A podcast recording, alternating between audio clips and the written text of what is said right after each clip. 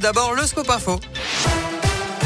Et à la une, quel calendrier pour lever les restrictions en France? Réponse dans 2h à 19h. Jean Castex et Olivier Véran tiendront une conférence de presse. A priori, pas d'allègement à prévoir dans l'immédiat, mais le gouvernement se penche notamment sur la mise en place des jauges proportionnelles pour les grands événements. La règle des trois jours de télétravail obligatoire devrait également être prolongée.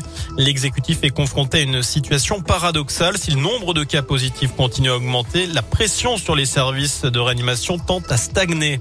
Pendant ce temps, Gérald Darmanin a chiffré à 534 faits depuis juillet dernier les menaces graves contre les élus de la République, directement liées au rejet des mesures sanitaires. Nous avons désormais de très nombreuses interpellations, voilà ce qu'il dit. Les menaces se font principalement via Internet, mais il dit redouter les menaces physiques. Désormais, la protection des domiciles et des permanences des députés avait été renforcée pendant l'examen du projet de loi sur le passe vaccinal. De nouveaux rassemblements dans l'éducation nationale, enseignants et personnels manifestaient ce jeudi pour demander une nouvelle fois plus de moyens et une meilleure gestion de la crise sanitaire dans les établissements scolaires. Notez que le taux de grévistes des enseignants s'élève dans le pays à 1,15% dans le premier degré, 2,18% dans le second degré selon le ministère de l'Éducation nationale. Et puis des repas froids aujourd'hui mais aussi demain dans les cantines de Clermont, annonce du maire Olivier Bianchi, une solution plutôt que de fermer les cantines faute d'agents. À cause de l'épidémie, la restauration scolaire est perturbée dans plusieurs écoles de la ville. À Clermont, Emmanuel Macron, la cible d'une action de désobéissance civile pardon, à Chamalières, dans le Puy-de-Dôme plus précisément. Des militants écolos ont souillé un portrait du président. Hier, ils l'ont trempé dans de la mélasse, rappelant le pétrole. À l'occasion de sa prise de parole devant le Parlement européen ce mercredi, c'est pour dénoncer son bilan climatique et social. Le portrait a ensuite été accroché sur un pont avec une banderole. Dans le reste de l'actu, direction le Jura, la commune de Champagnol sous le choc après la mort de quatre lycéens hier après-midi.